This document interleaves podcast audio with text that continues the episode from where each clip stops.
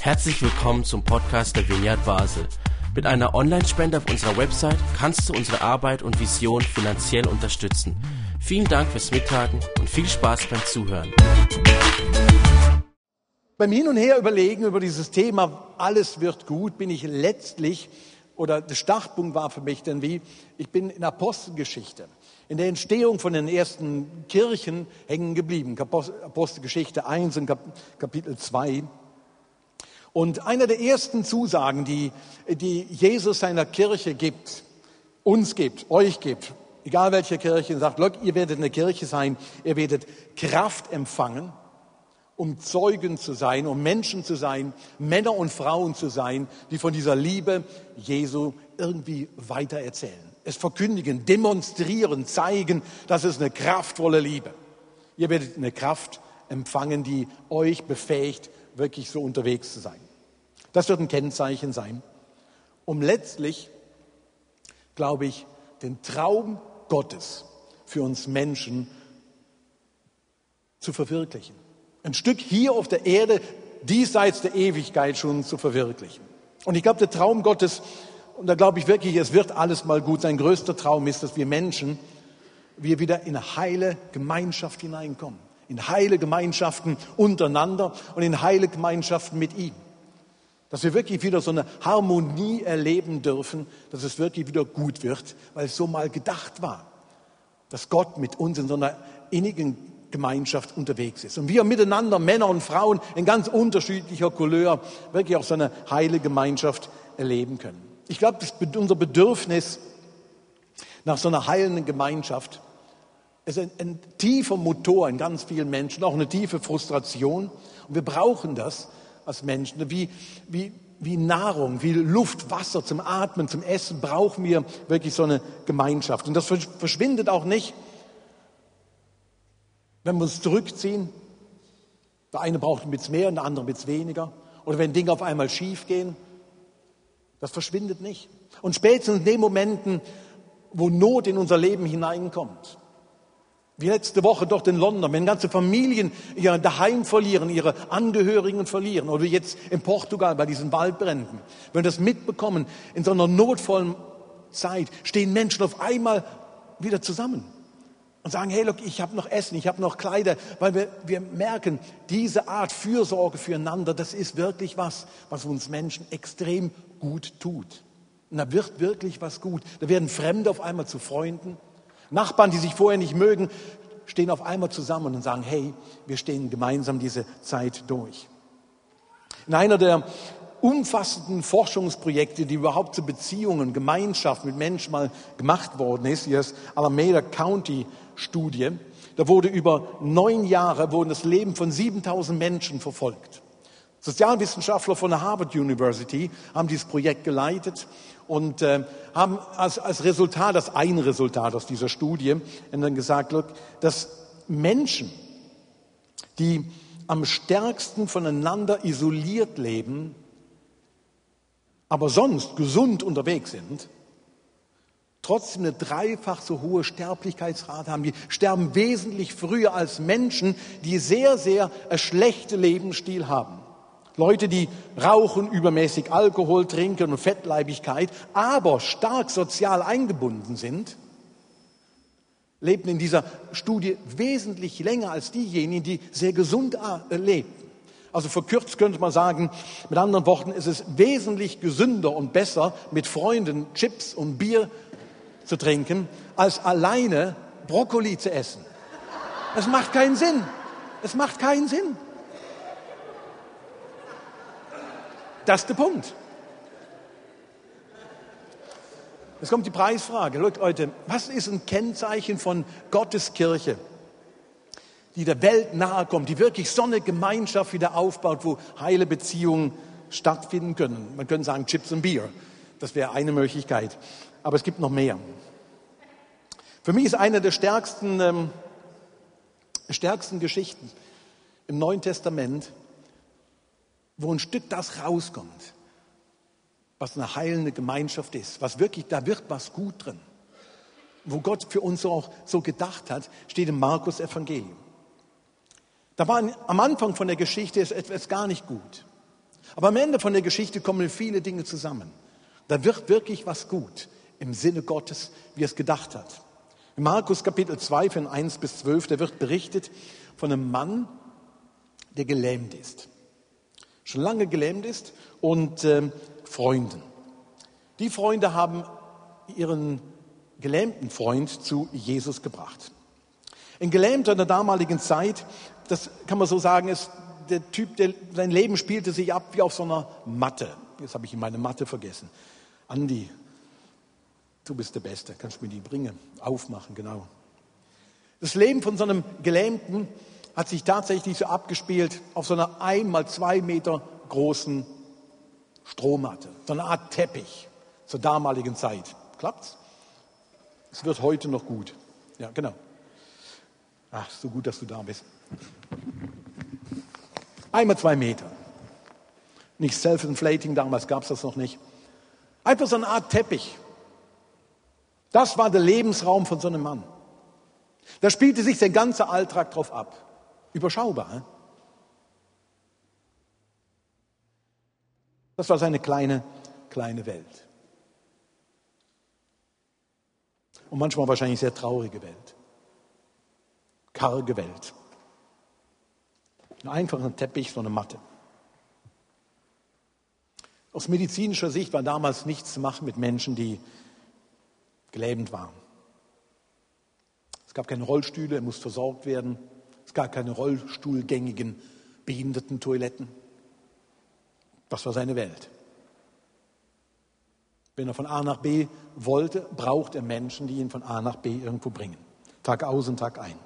Er hat keinen Job, kein Geld. Typischerweise waren solche Menschen, die so eine, auf so einer Matte, auf so einem Teppich lebten, mussten betteln. Lebten von den Almosen der Menschen, die vorbeikamen und ihnen was gaben, damit sie denn ein Stück leben konnten.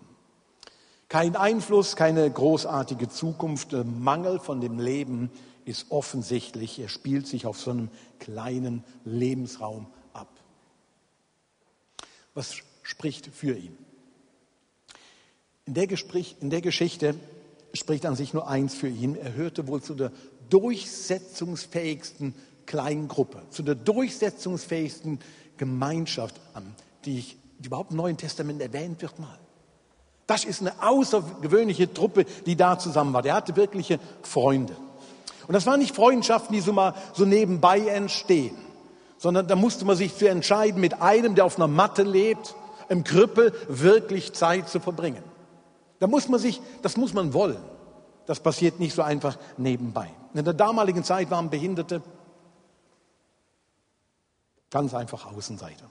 Im fünften Jahrhundert vor Christus war es im, im Gesetz sogar verankert, dass äh, ein deformiertes Kind, was zur Welt kam, sollte schnell getötet werden. Unnormales wollte man nicht. Manchmal frage ich mich, ob wir wirklich besser geworden sind heute. Manchmal frage ich mich das. Unnormales, das will man nicht krank, immer auf Hilfe angewiesen, immer auf IV und Sozialkasse angewiesen. Na, das will man nicht. Nein, nein, das brauchen wir nicht. Die Freunde kamen zusammen, wie gesagt, ich glaube, sie kamen nicht zufällig zusammen, dafür waren die Rahmenbedingungen viel zu schwierig.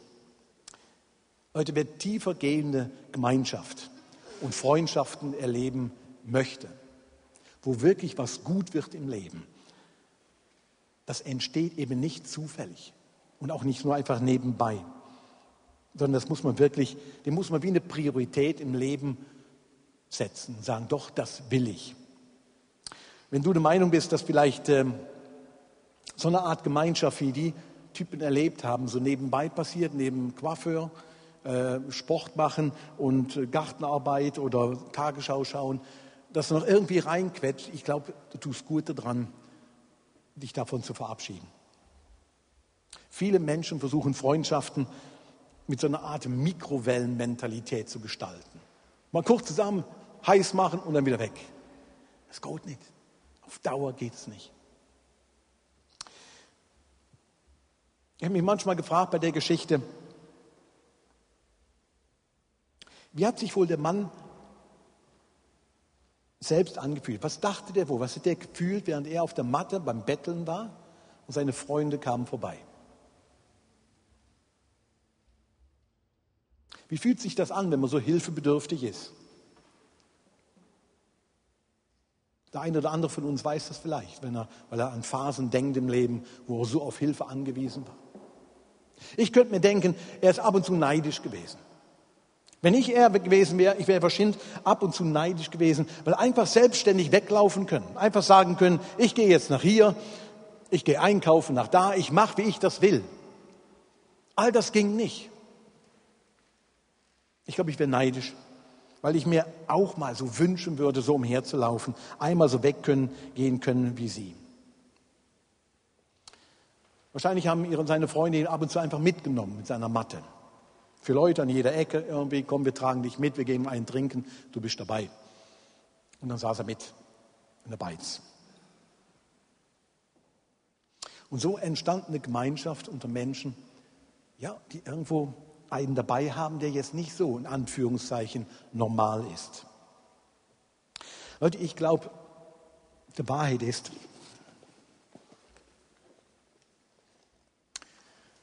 ich glaube, so eine Matte, so ein Teppich, den haben wir alle. Dann und wann finden wir uns alle wieder auf so einer einmal zwei Meter großen Fläche mit all den Dingen, die eben nicht so toll sind in unserem Leben. Wo wir uns für schämen, wo wir ein Stück behindert sind, wo wir Hilfe benötigen und wir froh drum wären, wenn vielleicht ein paar Freunde sind, die uns an der Hand nehmen und von A nach B tragen. Die Wahrheit ist, diese Matte ist ein Bild für Zerbrochenheit von uns Menschen. Sie steht für alles Seltsame, was man am liebsten vielleicht mal verbergen würde, für wofür man sich schämt, worauf man nicht stolz ist. Und ich glaube, wenn wir nicht fähig werden, irgendwann zu unseren eigenen Matten im Leben, zu den Behinderungen in unserem Leben, zu den Limitationen, zu den unschönen Dingen im Leben zu stehen, dann kann es wirklich gut werden, wenn wir das machen. Dann kann es wirklich gut werden in unseren Kirchen, in unseren kleinen Gruppen, an den Orten, wo wir sind. Wir sagen, look, ich, ich bin auch so irgendwo ein Mann, der auf die Hilfe von vier Freunden vielleicht sehr angewiesen wäre. Ich weiß nicht, was deine Teppich, deine Matte ist im Leben. Vielleicht die Unfähigkeit, sogar auf andere zu vertrauen. Wirklich offen zu sein, zu sagen, schau, so sieht es in meinem Leben aus. Vielleicht ist es irgendwie ein Geheimnis, ein Geheimnis, wo du schon lange mit dir rumträgst. Ich habe gerade heute ein Mail bekommen von, einem, von einer Person, wo mir angeboten hat, sie, sie wäre bereit, über, über das Geheimnis zu sprechen, wo ihn lange, lange, lange geplagt hat. Sagt, okay, wäre bereit, das mal irgendwo im Gottesdienst zu berichten in so einer neuen Serie, wo wir irgendwann im Herbst machen. Ja, ist 30 Tage Sex. Und äh, 30 Tage Sex wollen wir machen im ICF. Ja. Und er sagte dann, ich wäre parat von dem Geheimnis, was ich viele Jahre mit mir rumtrage, zu erzählen. Und wie mich das so viel Kraft gekostet hat, ehrlich zu werden, zu sagen, ich bin selbst ein Typ auf dem Teppich. Ich bin einer, der irgendwo Hilfe braucht, dass mich einer zu Jesus trägt. Manchmal ist ein Geheimnis, so eine Matte. Manchmal eben ist Unfähigkeit zu vertrauen oder manchmal sind es Dinge, die uns widerfahren sind oder wie wir gemacht haben, das Temperament, was auch immer. Und manche betreiben ihr ganzes Leben lang so eine Art Matten- oder Teppichmanagement, um das Ja zu verbergen, dass es Ja keiner rauskriegt, dass es Ja nicht sichtbar wird. Und wir scheinen dann auf einmal normal. Aber es ist eben nicht gut. Aber es könnte gut werden. Es könnte wirklich gut werden in dieser Gemeinschaft mit den Freuden und bei Jesus kann es tatsächlich gut werden. Die Geschichte im Markus-Evangelium geht eben weiter. Jesus kommt in die Stadt, wo die vier waren, oder die fünf, die haben erfahren, dass da Jesus da ist und äh, sie denken, es ist eine gute Gelegenheit, ihren Freund zu Jesus zu bringen. Sie erklären ihm das und sagen, hey, look, wir bringen dich dorthin und gesagt, getan, sie kommen zu dem Haus wo Jesus ist. Und in Vers 2 steht dann Folgendes. Die Menschen strömten so zahlreich zusammen, dass kein Platz mehr da war. Nicht einmal draußen vor der Türe. Damit hat nun wirklich überhaupt keiner gerechnet. Sie kommen mit ihrem Freund auf der Matte, auf dem Teppich an, aber keiner hat irgendwie Sitze reserviert in dem Haus. Jetzt stehen sie davor, kommen noch niemals rein. Mit ihrem Freund zusammen. Und vielleicht war einer seiner Freunde so eine Art Manager, hat dann gesagt, komm, stellen wir uns zusammen, machen Brainstorming, was sollen wir tun? Dann zusammengestanden da, und irgend vielleicht ein anderer Freund, sondern mit 95 Piercing am Ohr, hat dann gesagt, hey, ich habe eine geile Idee. Komm, wir gehen aufs Dach und machen ein Loch und dann lassen wir unseren Freund runter. Und der Manager hat dann gesagt, ja, gibt es noch andere Ideen? So, beiden kamen dann keine. Und gesagt, getan, die Leute sind aufs Dach gegangen. Das ist im Orient, ihr habt das sicherlich in Filmen schon gesehen, diese Flachdächer. Man kann mit der Treppe an der Seite rauf. Nicht aus Beton der damaligen Zeit, Holzbalken, Stroh, Lehm. Und dann machen sie sich auf den Weg oben aufs Dach mit ihrem Freund. Mit dieser Matte, mit diesem Teppich. Sitzen da oben und fangen an, ein Loch zu machen. Die einzig umsetzbare, unorthodoxe Idee. Seile werden geholt und schon fangen sie an. Und jetzt stellt euch das mal mit plastisch vor. Hm? Holz. Wir haben da mal was vorbereitet. Nein. Stellt euch das mit plastisch vor. Jesus ist unten im Haus und spricht zu den Leuten. Große Aufmerksamkeit, volle Hütte, bumsvoll. Jesus ist da. Und dann auf einmal fängt es an zu rascheln. Und am Anfang stört das noch keinen. Kinder im Haus, so, Gelabere und so weiter und so fort. Aber es rascheln wird immer mehr. Und allmählich schauen die Leute nach oben und denken, ja, was ist denn da? Es fängt an, so Schmutz und Staub runter zu rieseln, so ganz klein. Leute sind aufmerksam und denken, ja, was kommt denn da? Und dann auf einmal, bong, der erste Putzbrocken fällt runter gerade einmal auf den Kopf. Hey, alles ging mit beiseite, schauen nach oben, Jesus hört auf zu reden. Jetzt sind alle auf einmal sehr, sehr Aufmerksamkeit, aber nicht mehr wegen Jesus, sondern sie schauen nach oben. Was geht da oben los? Und dann merkt man auf einmal, es entsteht so ein kleines Loch. Man sieht so die ersten Hände durchgreifen. Und sie machen das Loch immer größer, immer mehr Staub und so Putzbrocken fallen herunter. Die Leute gehen beiseite und denken, was passiert hier? Was hat wohl der Hauseigentümer gedacht? Schon mal drüber nachgedacht? Wenn das deine Hütte wäre, was würdest du dann denken? Sag mal, haben die sie noch alle da oben? Vielleicht hat er auch an seine Versicherung gedacht. Er hat gedacht, hey, Luke, äh, ich muss dringend mit dir reden, Versicherungsmakler, Schaden im Dach, Jesus im Haus, können wir höhere Gewalt geltend machen oder sowas. Das Loch wird größer. Die vier Freunde sind absolut entschlossen, ihren Freund zu Jesus zu bringen. Sie sind entschlossen. Und sie werden sogar, sie, sie schrecken nicht davor zurück, sogar Zerstörer von Eigentum zu werden. Großartige Gemeinschaften, in denen es wirklich gut werden darf, die tun das füreinander.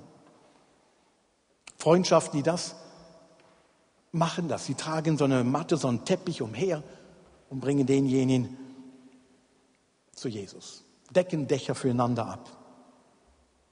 Und fragen sich eben nicht, was springt für mich dabei raus. Und ich glaube, häufig in Gemeinschaften, in Kirchen und so weiter, ist sehr schnell die Frage, hey, was springt denn jetzt für mich? Was kommt denn da bei mich? Was springt für mich raus? Was habe ich davon? Und verrückterweise so großartige, wirklich großartige Gemeinschaften sagen, hey, wie kann ich mich irgendwo, wie kann ich irgendwas tun? Was kann ich irgendwie für dich möglich machen, damit dein Leben ein bisschen besser wird, es wirklich gut wird? Und das Verrückte ist, man wird selbst dadurch erfüllt. Man erlebt Selbsterfüllung. Ich habe vor kurzem einem etwas ermöglicht und äh, für seine Zukunft, für seine nächsten Schritte und so weiter. Und das Verrückte ist, mich hat es am meisten froh gemacht. Ich fand es so, so geil zu sagen, hey toll, das ist jetzt wirklich, das ist gut, das ist gut für ihn. Und ich selbst merke, hey, das tut irre gut. Das ist Gottes Idee vom Miteinander unterwegs sein. Wir tun den anderen was Gutes und decken Dächer ab, damit einem geholfen wird. Und dann wird der Mann runtergelassen, von oben runter. Vier Seile und dann kommt er runter. Landet punktgenau bei Jesus. Was hat er wohl in dem Moment gedacht? Der Mann, der sonst nie im Mittelpunkt steht, immer irgendwo an der Tür draußen liegt, Hand aufhält, seinen Teppich dabei hat, abends wieder weggetragen wird. Was hat er auf einmal gedacht? Jetzt steht er auf einmal im Mittelpunkt. Jetzt schauen ihn alle an. Alle. Und alle sehen seine Behinderung. Alle sehen, dass er nicht laufen kann. Alle sehen ihn, so wie er ist. Er steht auf einmal in Behinderung.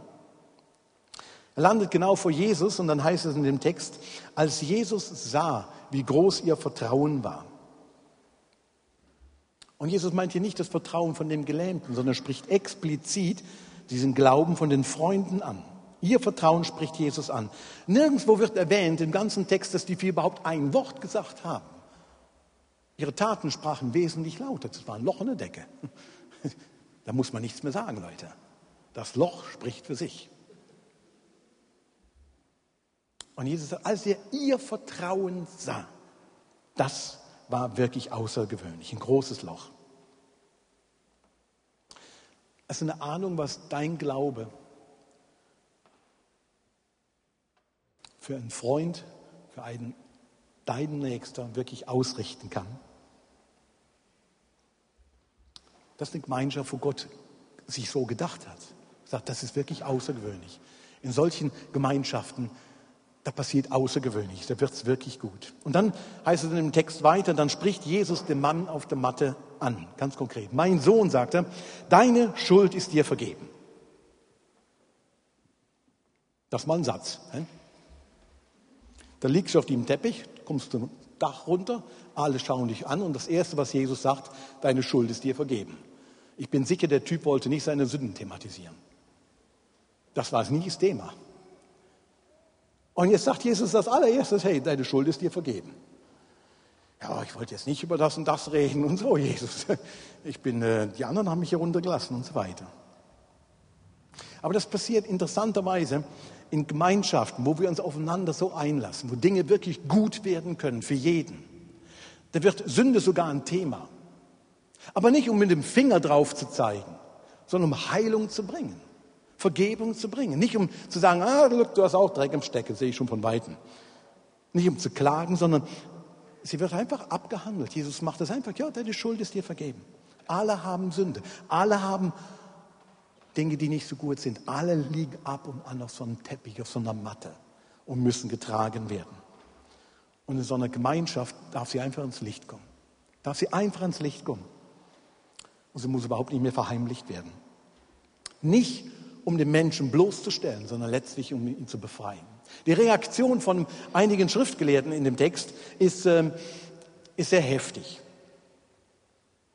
So die Eliteklasse der Frommen, wenn man es so sagen will, denen gefiel diese Aussage nicht. Wer bist du, dass du sowas sagst, Jesus? Sünde, Schuld zu vergeben. Sie kritisieren ihn. Sie kritisieren Jesus, und zweifeln diese Rechtmäßigkeit von dieser Aussage an und sagen, hey Jesus, wer bist du, dass du Schuld vergeben kannst? Hey, das ist doch total daneben. Das Interessante ist, sie schauen genau auf die Aussage, aber den Typ auf dem Teppich sehen sie nicht. Der voller Glauben von oben runtergelassen worden. Den da drüben sehen sie ihn weg. Jesus, was für ein Recht hast du, Schuld zu vergeben? Das passt nicht in ihr Raster vom Glauben, wie es nun wirklich richtig wäre. So macht man das nicht, das geht nicht, das passt nicht hin. Leute, diese Spezies von Menschen ist seit dem ersten Jahrhundert noch nicht ausgestorben, die existiert heute noch. Die ist sehr lebendig. Die pflanzt sich fort, keine Ahnung wie, aber es ist immer wieder da. Es gibt heute noch diese Leute, die behaupten, sie lieben Gott und den Nächsten, der nicht ganz so genauso glaubt und nicht ganz so genauso denkt, auch nicht ganz so genauso fühlt, wenn das nicht so ist, dann ist es nicht richtig. Dann ist es nicht gläubig genug oder nicht das genug oder was auch immer. Es ist auf jeden Fall nicht richtig. Die Typen gibt und Typinnen gibt es heute genügend. Und bevor du dich jetzt gedanklich schon auf der Reise machst und denkst, ja, genau, da kenne ich einen. ja, den habe ich auch schon kennengelernt. Bevor du das machst, drück aufs Kupplungspedal auf die Bremse. Weil ehrlich gesagt, Manchmal bin ich auch so ein Typ. Und ich nehme mal an, vielleicht du auch. Wo wir anderen auch sagen, ja, das geht gar nicht. Wo wir uns über andere so mit hinwegsetzen und finden, ja, das ist doch, ja, das ist der Kampf mit der Selbstgerechtigkeit. Wir missbilligen da und dort Dinge, die gesagt oder getan werden. Und dabei vergesse ich selbst manchmal. Ich vergesse selbst manchmal, dass da an sich dran wäre, Löcher entdecken zu machen. Und für andere den Weg frei zu machen, um andere wieder vor Jesu Füßen runterzubringen und so eine außergewöhnliche, kraftvolle Gemeinschaft entstehen zu lassen. Ich bin manchmal selbst so einer. Jesus geht auf die Leute ein, auf diese Schriftgelehrten und sagt ihm, nur damit ihr wisst, dass ich Autorität habe, Schuld zu vergeben, sagt er dem Mann, denn ne, steh auf, nimm deine Matte, nimm deinen Teppich und geh raus. Und dann passiert das in dieser Geschichte, dann passiert tatsächlich diese körperliche Heilung. Körperliche Heilung, dass der Mensch an seinen Beinen wieder fest wird. Während der Worship-Zeit habt ihr so einen tollen einen Slide da eingeblendet, dass man zum Segnungsteam gehen kann, man sich segnen lassen kann und auch für Heilung, körperliche Heilung beten kann. Super Idee, wirklich. Wenn du heute hier bist, es hat ja so ein Segnungsteam, dann lass für dich beten. Ja, ich glaube, heute noch passieren solche Wunder. Und in dem Moment passiert dieses Wunder mit diesem Mann hier. Seine Beine werden fest. Er nimmt seine Matte und die Leute jubeln. Die Leute sind platt, klatscht vielleicht. Die Freunde oben auf dem Dach haben sich wahrscheinlich in die Arme gelegen, da oben rumgetanzt, haben aufgepasst, dass keiner reinfällt durchs Loch und sagen, wow, was für eine Geschichte, was für eine Geschichte dürften wir miterleben.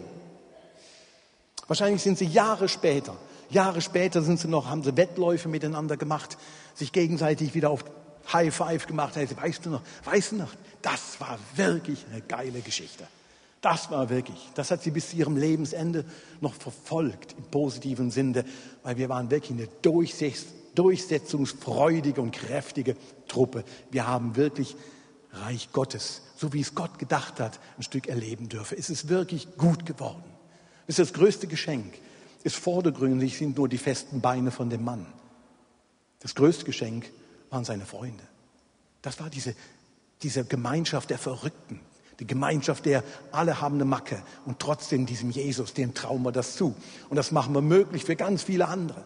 So eine, so eine Teil von so einer verrückten Gemeinschaft zu sein. Leute, Freunde. Ich glaube, Kirche ist ein Ort von Freunden, die sich dafür entschieden haben, mit Hingabe in andere zu investieren. Apostelgeschichte 1. Ihr werdet Kraft bekommen, diese Liebe Gottes bekannt zu machen und notfalls auch Dächer dafür ab. Notfalls sogar Dächer dafür abdecken. Leute, in, unserer, in Kirchen oder auch in der Gesellschaft wird das manchmal ver, verwechselt. Da werden Freunde mit freundlichen Menschen verwechselt. Wisst ihr, es gibt Behufe freundliche Menschen, das ist toll. Schön, wenn Leute freundlich sind. Aber es ist ein signifikanter Unterschied zu sagen, ich bin ein freundlicher Mensch und ich bin wirklich so ein Freund, der Dächer abdeckt, weil das die Idee von Gott ist mit uns Leuten. Solche Gemeinschaft, ich glaube, die gibt es heute auch noch. Eine Gemeinschaft, ich sage es immer, der etwas seltsam, der vielleicht nicht ganz so normal, eine Gemeinschaft, wo man Sünder sein darf, um seiner Sünde kommen kann. Und sie wird thematisiert und keinem ist peinlich, aber es wird so ein Dach abgedeckt. Und Gnade Gottes kann sich ereignen. Man investiert das Beste sogar für einen anderen. Es gibt sie. Ich glaube, Vineyard hier, ihr seid so eine Kirche. ICF, wir versuchen, so eine Kirche immer wieder zu sein. Viele andere Kirchen in dieser Stadt, in der Region, sollen so Orte sein, wo so eine Kraft ausgeht. Wo Männer und Frauen sind, die sagen, hey, in Gottes Namen, lass uns was Mutiges machen. Machen wir ein Dach in den Decke, damit irgendeiner zu den Füßen Jesus das erleben darf. Und dann kann es wirklich gut kommen. Leute, es ist nicht immer einfach. Das will ich nicht damit sagen. Manche Matten im Leben die sind erschreckend. Wenn man Dinge sieht, die so schräg sind und komisch sind. Ich erschrecke manchmal vor mir selbst. Ich schaue in den Spiegel, ich denke, wer ist das? Manchmal ist man erschrocken über die eigene Unzulänglichkeit, das eigene komische, unnormale oder das auch bei anderen. Aber wisst ihr, Jesus ist diesen Unnormalen sehr nahe gekommen hat sich relativ sehr wohl bei denen gefühlt. Gesagt, für die bin ich gekommen, für die Kranken. die brauchen wirklich einen Arzt. Und das ist mein Job. Und wir als Kirche, wir sind an Jesus Stadt unterwegs. Wir als Kirche bauen miteinander Reich Gottes. Ein Ort, wo es wirklich wieder gut werden darf. Ein Ort, wo Heilung geschieht, Genesung geschieht. Solche großartigen Gemeinschaften, die versuchen wir miteinander zu bauen. Und in so einer Gemeinschaft hat Jesus gesagt, look, wo zwei oder drei in meinem Namen zusammen sind, da bin ich in ihrer Mitte. Wo er in der Mitte ist, da dürfen auch Lahme wieder gehen. Da darf Sünde thematisiert werden. Da darf gefeiert werden. Da freuen wir uns und wissen, hey, wir sind alle miteinander diese Nachfolger. Wir machen das für eine Welt, die so dringend darauf wartet. Unsere Region wartet darauf, hey, dass solche Gemeinschaften, so eine Teppichgemeinschaften, Mattengemeinschaften existieren. Wir wirklich einen Unterschied machen. Und das wünsche ich euch als Kirche, ich wünsche uns als Kirche, ich wünsche es allen Kirchen in unserer Region, dass wir solche Orte sind, vermehrt werden, den Mut haben, Dächer zu zerstören, um Jesus sichtbar zu machen. Ich bete noch mit uns.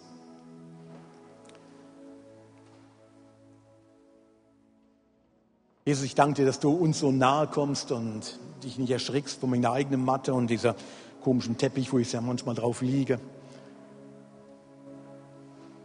Ich danke dir, dass du jeden von uns so umarmst mit deiner Freundlichkeit, mit deiner Liebe. Und danke, dass du uns versprochen hast, dass du uns Kraft geben wirst, dass dein Heiliger Geist uns erfüllen wird, um hier einen Unterschied auf dieser Erde zu machen. Dass wirklich wieder heil und gut werden darf für uns. Nicht nur für uns, sondern für viele um uns drumherum, Jesus. Jesus, wir danken dir, dass wir dich nicht irgendwie herbeibeten müssen, herbeisingen müssen, sondern dass du gesagt hast, du bist dabei, wo zwei und drei in meinem Namen sind, da bin ich dabei. Jesus, schenke uns Mut, gib uns wirklich so eine, so einen heiligen Mut, solche Dächer zu zerstören. Dächer, die trennen von dir. Dass auf das noch viele das erleben können, dass du Schuld vergibst und wieder feste Beine machst. In deinem Namen beten wir. Amen.